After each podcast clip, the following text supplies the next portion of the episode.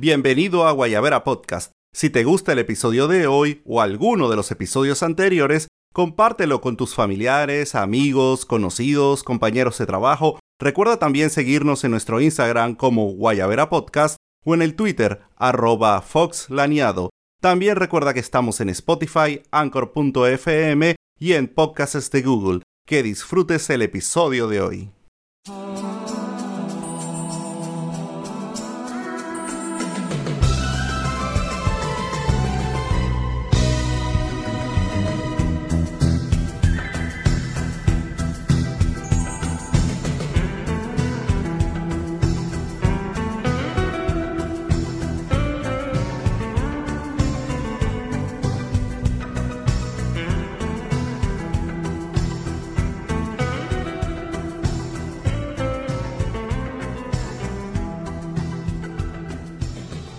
Bueno y bienvenidos una semana más a Guayabera Podcast. Me alegra estar con todos y cada uno de ustedes en este viernes 19 de junio de 2020. Y bueno, mientras algunos siguen derribando estatuas o sonando pailas, nosotros nos vamos a lo nuestro. Y lo nuestro es precisamente seguir con nuestra serie de ideologías políticas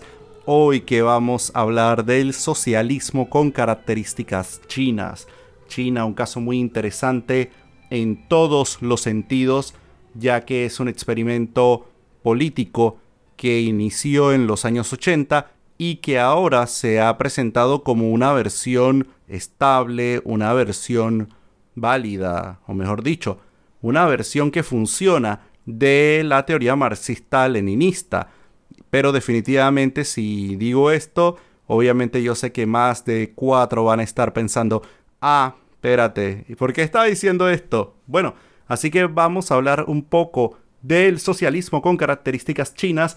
y vamos a dar algunas reflexiones sobre la China moderna, especialmente en el último bloque.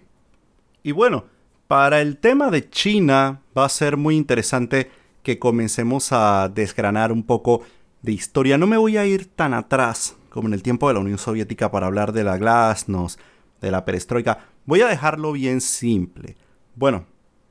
como ustedes sabrán o si quieren lo pueden investigar, China en los años 60 del siglo XX vivió un periodo muy excepcional, un experimento social que no había ocurrido en ningún otro momento de la historia y se llamó la Revolución Cultural bueno, el nombre corto es, la Revolución Cultural y esta fue ideada y llevada a cabo por el presidente Mao Zedong porque él sentía que se estaba quedando sin poder. A mediados de los años 60, él decía que el aparato del partido se había aburguesado y que las élites del partido eran muy burguesas y que por lo tanto él tenía que hacer algo para mantener el control, algo para que la sociedad se modernizara y se eliminaran los viejos ideales, la vieja cultura, las viejas ideas. Entonces él llama a los jóvenes, a los estudiantes, a la gran revolución proletaria cultural. Y esta revolución cultural lo que nos trae es una vorágine enorme, una disminución de la actividad académica. Prácticamente las escuelas y las universidades se cerraron los estudiantes se fueron a la calle y comenzaron a destruir todo lo que representaba el viejo orden. Destruyeron templos, derribaron estatuas, cambiaron el nombre de avenidas, de calles, de ciudades, destruían textos antiguos, destruyeron prácticamente todo el patrimonio cultural de China, o una muy buena parte de ello. No, no sé, ¿ustedes encuentran algún paralelismo con algún fenómeno del siglo XXI? Yo creo que sí. Vamos a seguir hablando y creo que vamos a encontrar un par de paralelismos más. Pero bueno, en este caso la revolución cultural fue ese fenómeno en el cual se intentaba sustituir la cultura china clásica, la cultura china y la identidad de China por una nueva identidad, una nueva cultura. Entonces, esta cultura es curiosa porque la revolución cultural trae como consecuencia la eliminación de muchos artefactos culturales, de una gran herencia histórica, se cambian los nombres de calles, de avenidas, de parques, etcétera, etcétera, etcétera. Sin embargo, el presidente Mao muere en el año 76 y nos quedamos entonces, bueno, eh, la revolución cultural termina, sin embargo, el vacío del poder que queda después de la muerte del presidente Mao es difícil de llenar en un primer momento. Hua Wofeng, eh, nombrado como sucesor de Mao, intenta mantener el mismo estilo maoísta, sin embargo quiere empujar reformas, pero no se atreve. Entonces llega a este punto de, en inglés se le llaman los dos whatevers o los dos cualquiera, es decir, que había tomado una posición en la cual decía, cualquier cosa que haya dicho el presidente Mao la vamos a seguir eh, cumpliendo y cualquier política que haya empezado el presidente Mao no la vamos a detener. Entonces el gran problema de esto es que lo apretaba mucho en las reformas que él quería llevar. Hua Guofen no logra terminar su periodo como líder del país y cae en la sazón, cae en la componenda, cae en la lucha intestina entre dos grupos a lo interno del Partido Comunista uno de ellos es la famosa banda de los cuatro, que son revolucionarios más radicales, liderados por Madame Mao, Yang Qing, y ella trata de empujar que la revolución cultural continúe. Por el otro lado están los reformistas, liderados por Deng Xiaoping, quien había sido rehabilitado al partido después de la revolución cultural, porque en el periodo de la revolución cultural, en el periodo previo, había sido expulsado del partido y Deng estaba en una especie de, exilio doméstico, alejado de la política. Pero entonces Deng comienza nuevamente a empujar el ala reformista, diciendo a China deben hacer reformas económicas, se deben hacer aperturas hacia la economía de mercado, porque a su interpretación, y una interpretación muy consona con Marx, y muy consona con la nueva política económica de Lenin en los primeros años de la Revolución Rusa, él hablaba que el socialismo solamente puede existir cuando el capitalismo ha llegado a su máximo desarrollo. Y esto lo dice Marx. Ahora bien, Deng comienza a empujar las reformas y logra montarse en el poder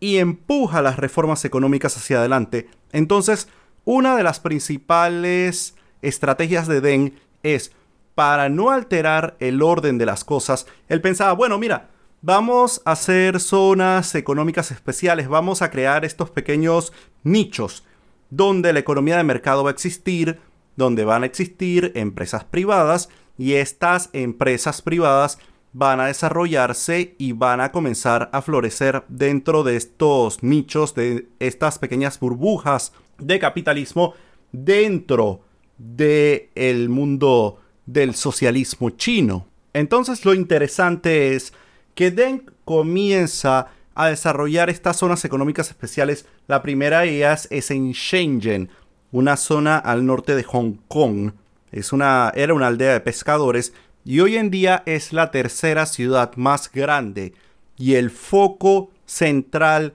de la industria de la información en China las nuevas tecnologías. Huawei está ahí, por ejemplo, y vamos a ver que las zonas económicas especiales comienzan a desarrollarse en todo el país y estas zonas van a comenzar a dar un enorme empuje al desarrollo, la apertura de industria, la llegada de compañías extranjeras y al mismo tiempo comienza el mercado interno a florecer, a traer productos, a traer servicios, atraer toda clase de cosas que en la era de Mao no existían. Sin embargo, las reformas económicas van a ser siempre en el estricto sentido económico y eso el liderazgo de Deng Xiaoping lo va a dejar muy claro,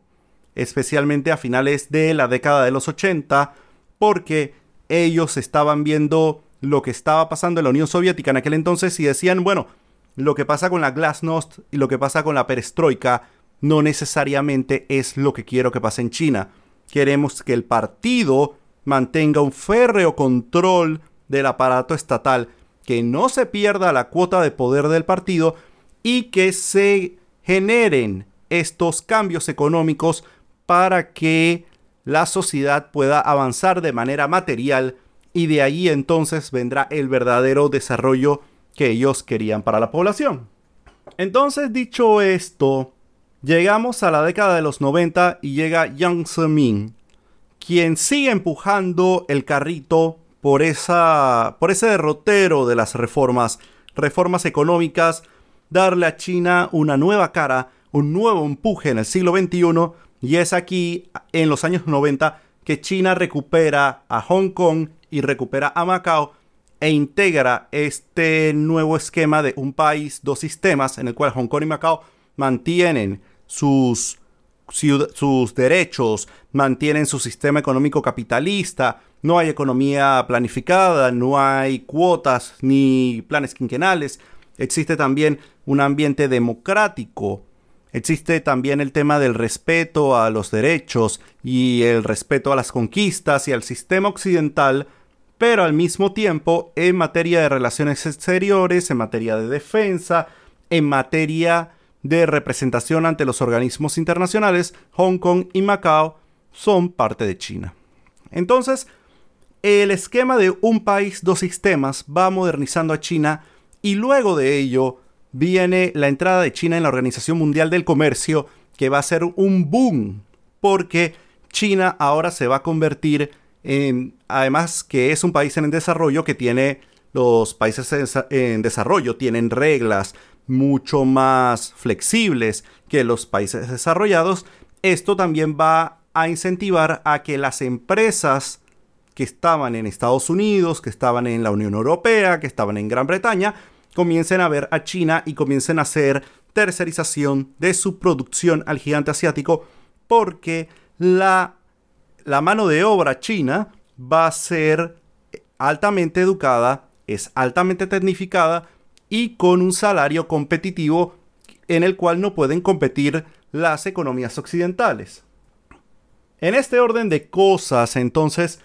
hay que analizar por qué China se convierte entonces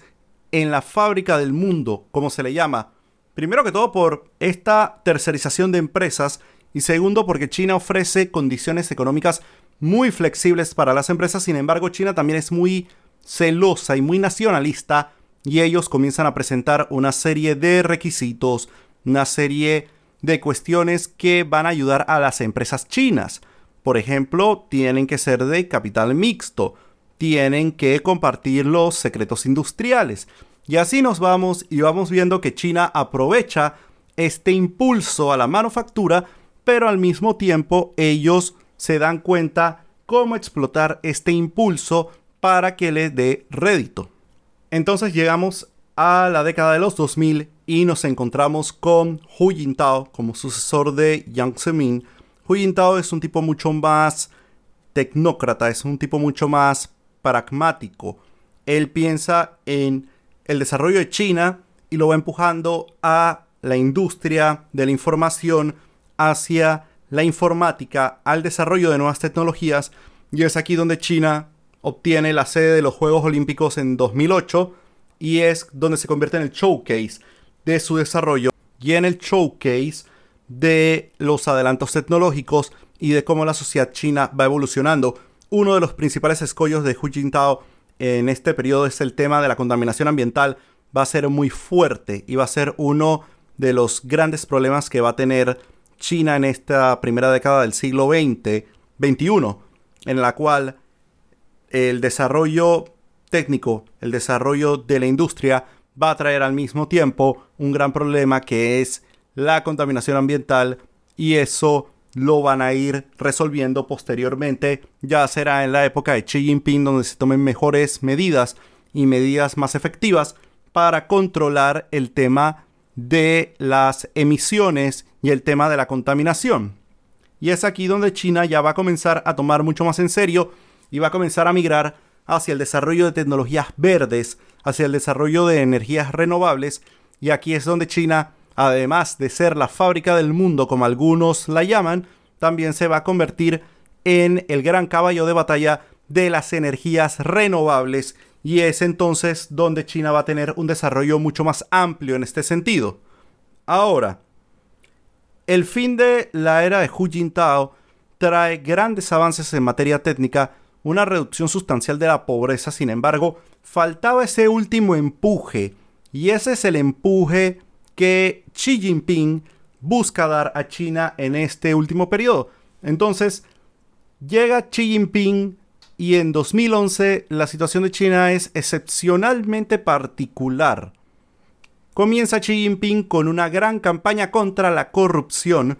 temiendo que la corrupción política, la corrupción en las universidades, la corrupción en los medios de comunicación y la corrupción a nivel de la sociedad vaya a provocar una situación mucho más difícil de la que existía. Entonces, nos quedamos hasta este punto y en el siguiente bloque vamos a hablar de las campañas contra la corrupción, vamos a hablar un poco más del sistema y vamos a dar algunas reflexiones personales sobre China y su sociedad y el socialismo con características chinas. Ya volvemos.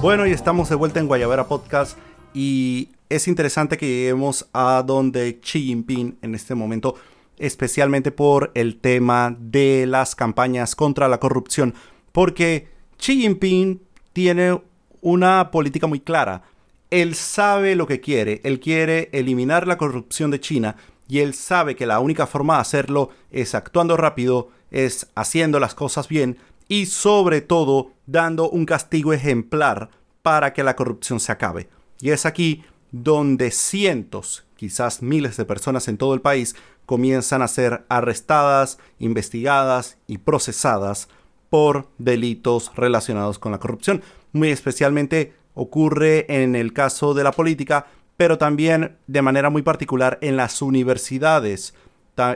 los temas de la corrupción universitaria son harto conocidos y las campañas de Xi Jinping en este momento, en este punto de la historia de China, son para acabar con la corrupción y hacer a la sociedad china mucho más competitiva y sobre todo una sociedad mucho más transparente. Al mismo tiempo China comienza a perfeccionar el desarrollo de la tecnología y es aquí donde gigantes como Alibaba y Tencent, que son las dos principales empresas de desarrollo tecnológico de China, comienzan a dar grandes pasos en el desarrollo de plataformas digitales para el pago de servicios a través de servicios en línea, el pago con monederos digitales, y es aquí donde China comienza a desarrollar una industria gigantesca de los pagos en línea. Es aquí donde Didi también entra, el denominado Uber chino, entre comillas, y así una serie de servicios adicionales. China poco a poco va evolucionando de una sociedad o de una economía basada principalmente en la industria a convertirse en una economía de servicios. Si bien las actividades industriales siguen siendo un tronco principal del sector económico, también las nuevas tecnologías, el desarrollo de energías renovables, también van ayudando a diversificar la economía china y asimismo se comienzan a refinar los gustos del ciudadano promedio es entonces donde la sociedad china comienza a mirar hacia afuera, comienza a mirar hacia productos importados, comienza a mirar a las ofertas académicas en otros países y es aquí donde China comienza a ver poco a poco cómo sale al mundo y cómo va tomando las ventajas del mundo. Y es aquí donde vemos la marejada de estudiantes chinos en las universidades de Europa y en Estados Unidos, en Australia, en Nueva Zelanda, y en otros países, es aquí donde también el gobierno chino también hace este mirar hacia afuera. China tradicionalmente es un país muy cerrado, un país muy aislado, pero la parte interesante es que China comienza a mirar hacia afuera. Y al mirar hacia afuera, y esto comenzó desde la época de Hu Jintao, pero Xi Jinping le da el impulso suficiente para hacerlo notorio, es cómo comienzan a realizar alianzas estratégicas basados en el principio de ganar-ganar con países en vías de desarrollo. Comienza muy fuerte en África, donde alianzas de empresas chinas con gobiernos africanos comienzan a otorgar líneas de crédito, construcción de infraestructuras y a cambio las empresas chinas reciben concesiones para la explotación de los recursos naturales en África. Ocurre lo mismo en el sudeste asiático, en el sur de Asia, en Asia Central, en algunas partes, pero sobre todo se enfoca mucho en África. Y es muy interesante cómo choca la idiosincrasia china del colectivismo, de la disciplina, del trabajo duro, con la mentalidad africana. Y hay una película muy interesante que se llama Empire of the Dust, el imperio del polvo, donde se explora cómo es una empresa, una constructora china en la República Democrática del Congo y cómo chocan estas dos culturas,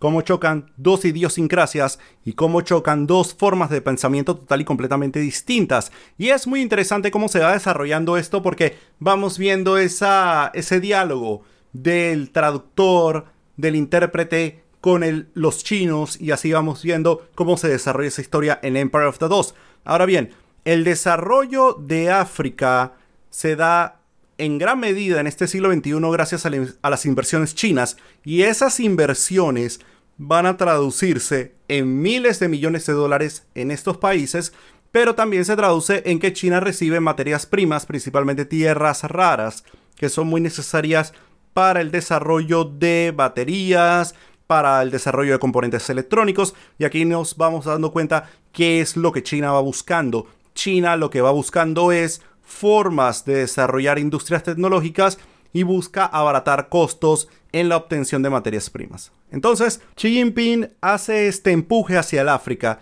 hace este empuje a Asia y trae una nueva visión de la política exterior china, la denominada franja y ruta. La nueva franja de la seda y la nueva ruta de la seda es la interconexión a nivel transcontinental de carreteras, puertos, aeropuertos, líneas férreas, etcétera, etcétera, etcétera, y diferentes eh,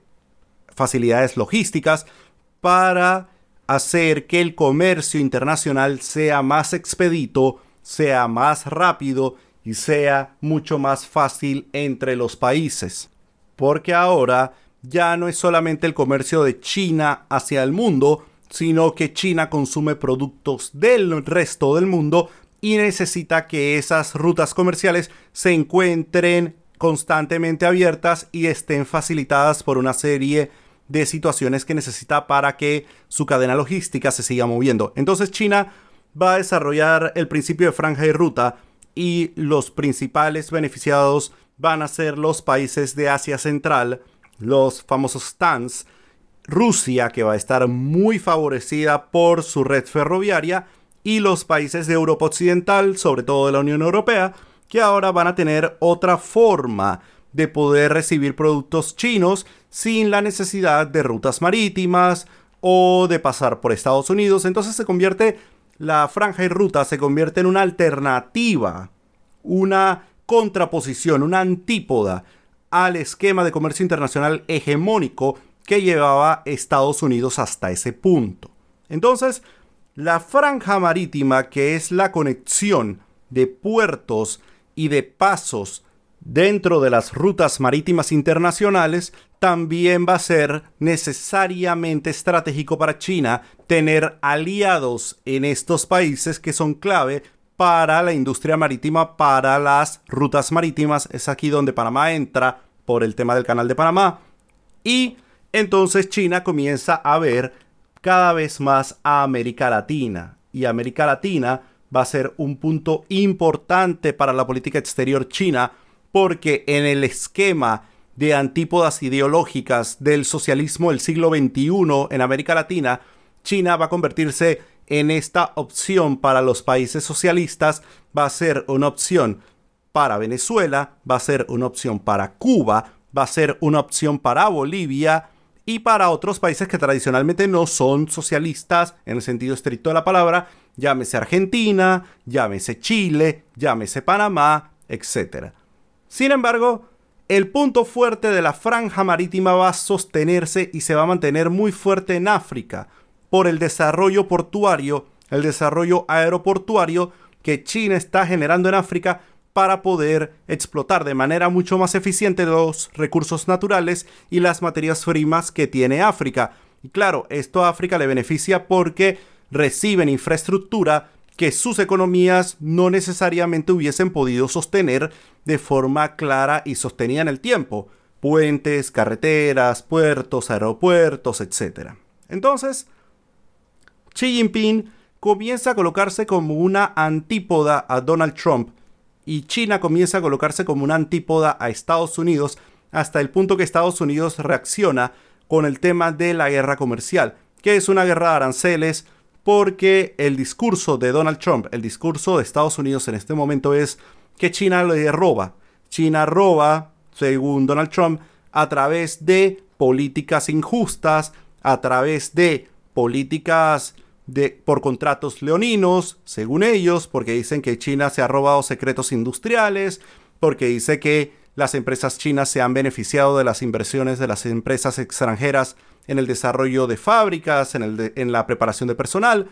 Sin embargo, esa fue, esa fue la, la condición que dio China en los años 90, en los años 80, en los 2000, para que las empresas occidentales se establecieran en China. Y esto estuvo fuertemente influenciado porque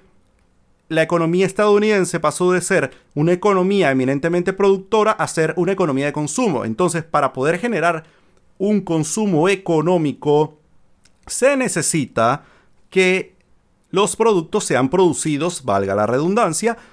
en un costo sumamente bajo. Y en ese momento China era el único, y sigue siendo el único hasta entonces, que tiene la capacidad industrial para generar este, estos productos a bajo costo y que puedan ser consumidos de manera masiva por el público norteamericano. Entonces, en este orden de ideas, en este orden de cosas, China va convirtiéndose en la antípoda y claro, Estados Unidos comienza a decir China me roba, hay espías chinos, los famosos espías chinos son los estudiantes chinos que van a las universidades estadounidenses porque la calidad de la educación en Estados Unidos sigue siendo muy buena. Y por lo tanto, como en China los industriales han crecido en los últimos 30 años, el nivel de ricos ha aumentado, y eso no lo digo yo, lo dicen las estadísticas del parque de vehículos de lujo, de la cantidad de marcas de lujo que se encuentran en China y el alto poder adquisitivo de las clases altas en China demuestran que el amor y el aprecio por productos de lujo de marcas occidentales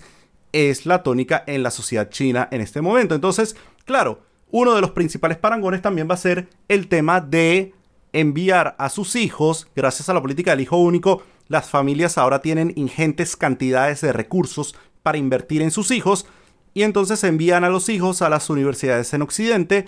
y es aquí donde los estudiantes chinos son un número muy importante en las universidades de Estados Unidos y Europa. Entonces, claro, para Donald Trump estos son espías, pero son estudiantes. O sea que a final de cuentas vemos que el famoso juego o la famosa excusa del China me espía, China me está robando secretos, es simple y llanamente la llegada de un influjo masivo de estudiantes chinos que han llegado a las universidades estadounidenses y están aprovechando las ventajas del sistema educativo de ese país.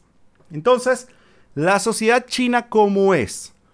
ya no queda mucho de la cultura proletaria o de la revolución cultural, sino que ahora la sociedad china se siente orgullosa de sus raíces, muy especialmente de las dinastías. La dinastía Song es la más popular y es la más querida debido a que fue la dinastía en la antigua China que hizo la mayor cantidad de descubrimientos, la mayor cantidad de inventos. Es en la dinastía Song donde se inventa la pólvora, donde se inventa el papel moneda, donde se inventa la imprenta. Entonces, la dinastía Song va a ser esta fuente de inspiración del el ideario chino de crear una nación que sea ejemplo y envidia también, porque hay que decirlo, envidia del mundo, que sea la pionera. Entonces,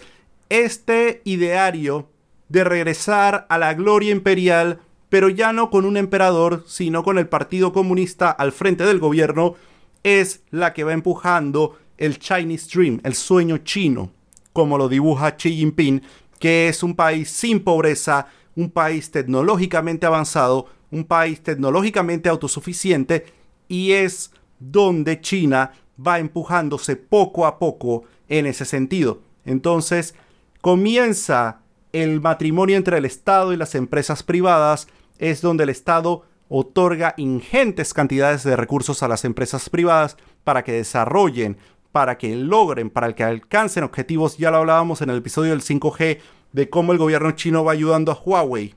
para que ella logre el tema del desarrollo del 5G,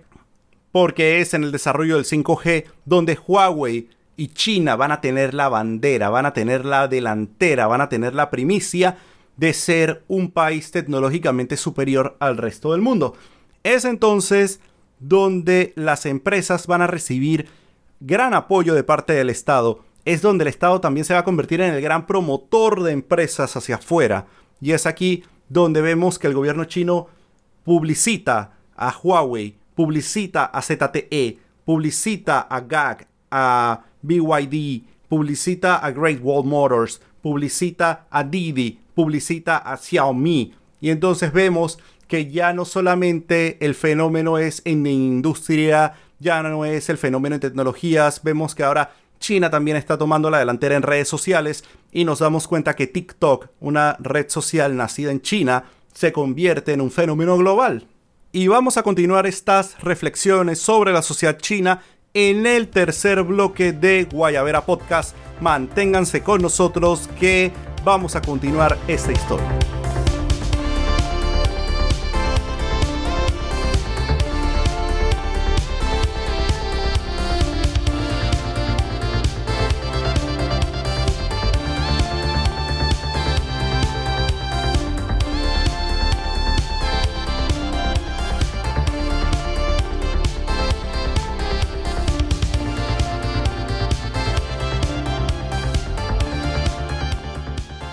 Bueno, y regresamos al tercer bloque de Guayabera Podcast. Y mientras algunos andan en la zona Jeta y en la tumbadera de estatuas, o en el, como en el caso de Panamá, algunos que quieren imitar movimientos, que ya eso es muy común en este país, nosotros seguimos en nuestra radiografía de las ideologías políticas porque para poder hablar de Panamá y poder hablar de lo que Panamá realmente necesita y cómo hacer que Panamá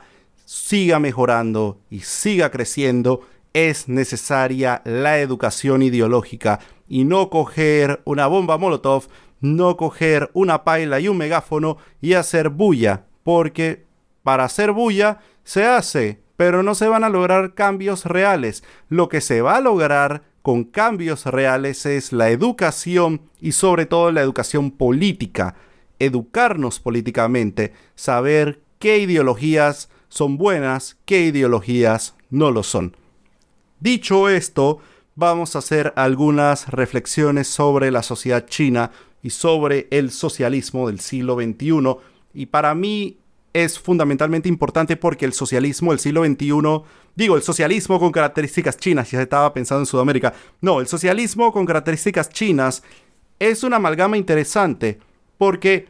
pudieron combinar la estrella roja con McDonald's, pudieron combinar al presidente Mao con Ferrari y vemos fusiones interesantes en un estado que si bien no es un estado liberal por naturaleza, porque la sociedad china no es una sociedad liberal como las sociedades occidentales,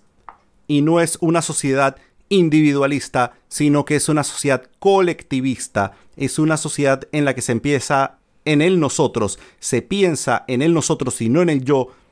es muy difícil para muchos conciliar conceptos muy distintos. El pensador alemán Max Weber, cuando hablaba de China en el siglo XIX, hablaba que China no había logrado el desarrollo económico o no se había convertido en la gran superpotencia porque China no había llegado al capitalismo y decía que el gran problema de China en aquel momento era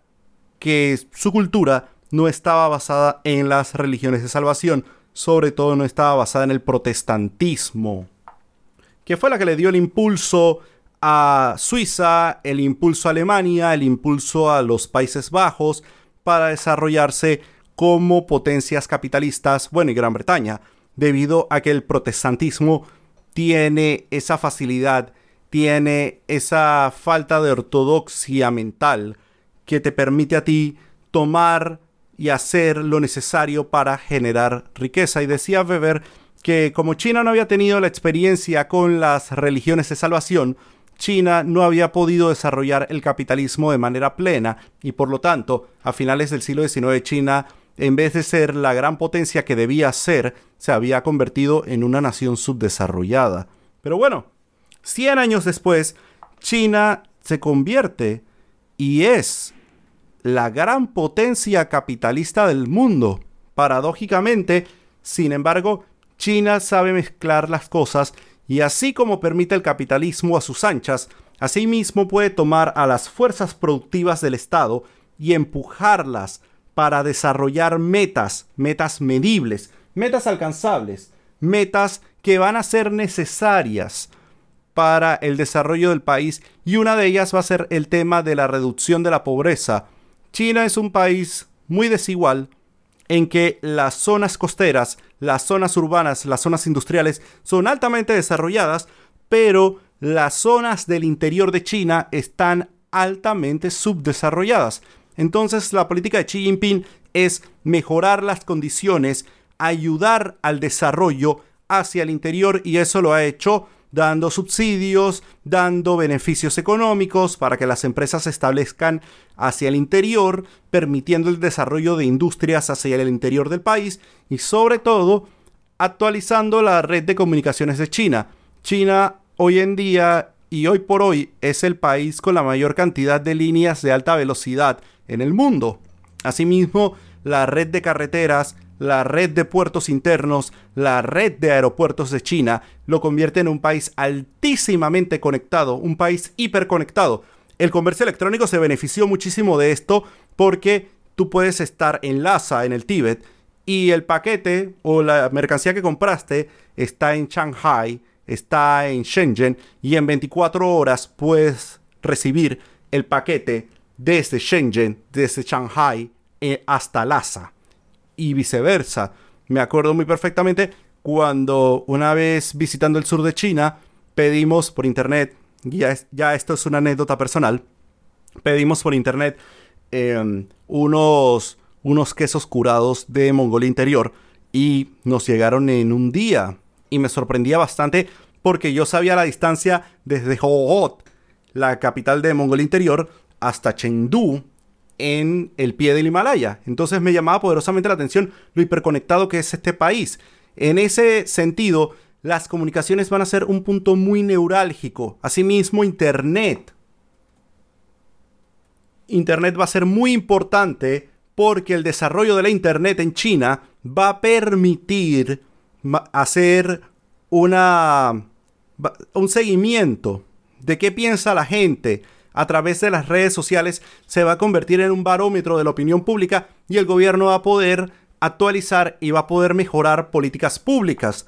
También el tema de la vigilancia, el tema del control de Internet y sobre todo el tema de control no solamente de contenidos, sino el control de transacciones, saber quién es un buen consumidor, quién es un consumidor irresponsable, va a ser una de las tantas características del Internet chino. Cuando hablemos cuando se habla del famoso crédito social, que son las listas negras de siempre, como en Panamá la lista de la APC, que son las listas negras de siempre de quién es mala paga, quién debe, quién ha sido condenado a una demanda civil, y esta persona recibe penalidades, que no puede comprar pasajes aéreos, no puede comprar tiquetes en trenes de alta velocidad y tiene ciertas limitaciones, etcétera, etcétera. Y también ha ayudado en el tema de dar ventajas o dar premios a quien es responsable. Se premia al consumidor responsable, se premia al que paga tiempo, se castiga al irresponsable.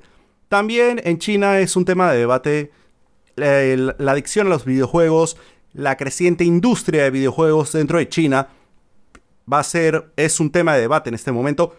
¿Qué limitaciones debe haber para los menores de edad? ¿Qué limitaciones debe haber para las transacciones en línea? Qué limitaciones debe haber para la cantidad de horas que un menor de edad juega en juegos en línea y cuáles son las interacciones que tiene con los adultos. Esto es un tema interesante y es uno de los puntos de discusión en China muy particularmente.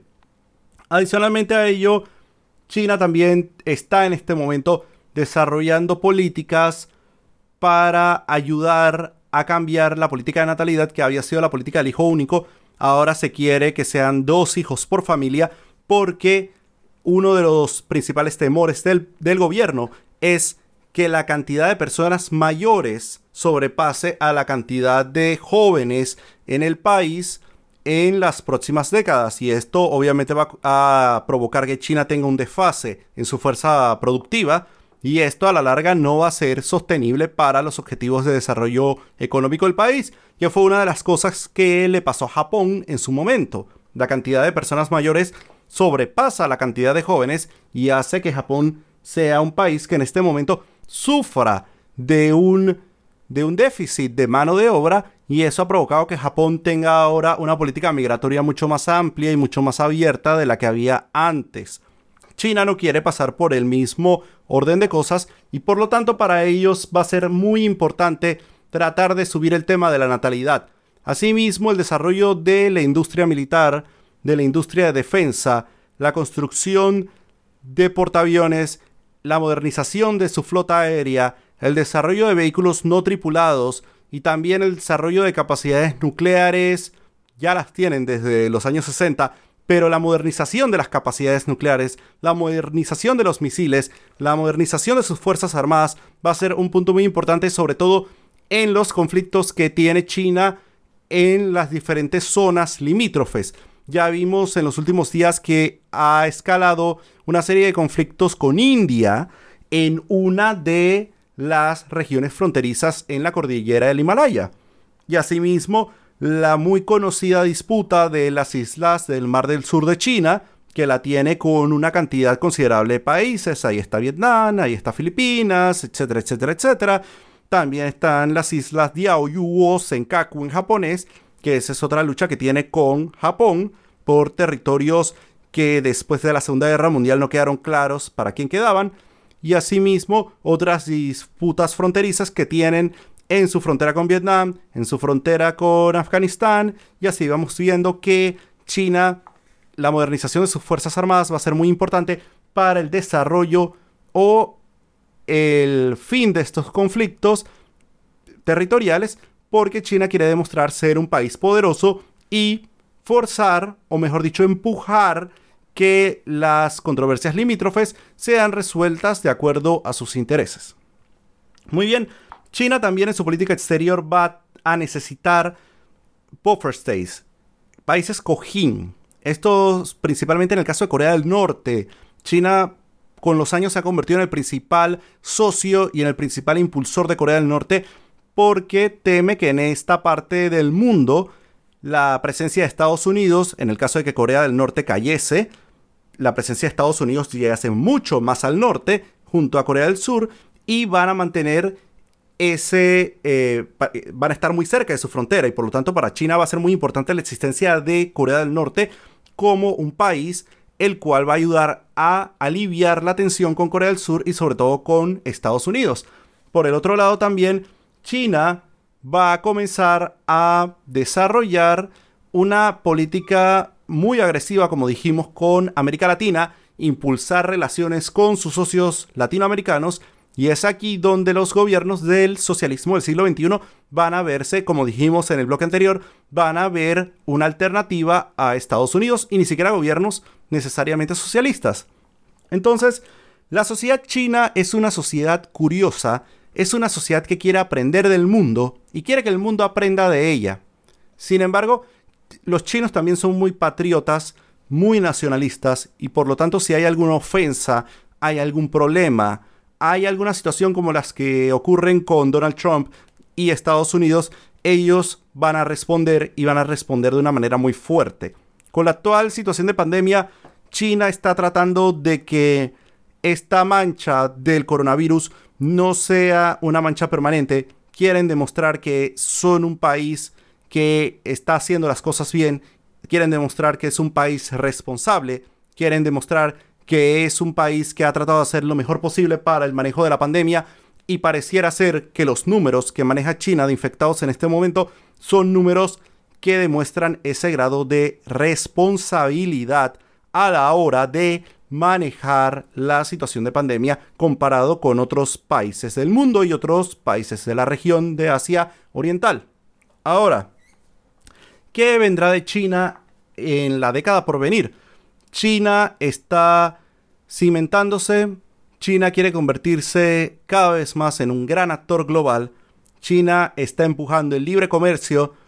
China está empujando relaciones bilaterales responsables, relaciones bilaterales en el grado y en el marco del respeto, pero sobre todo relaciones de ganar-ganar con los diferentes países del mundo. Y aquí es donde yo pienso como punto personal que nosotros en América Latina debemos empezar a ver a China de una manera mucho más como un socio y no como un gran hermano, como lo quiere pintar la prensa occidental, como lo quiere pintar Estados Unidos. Para mí China debe ser un país el cual debemos ver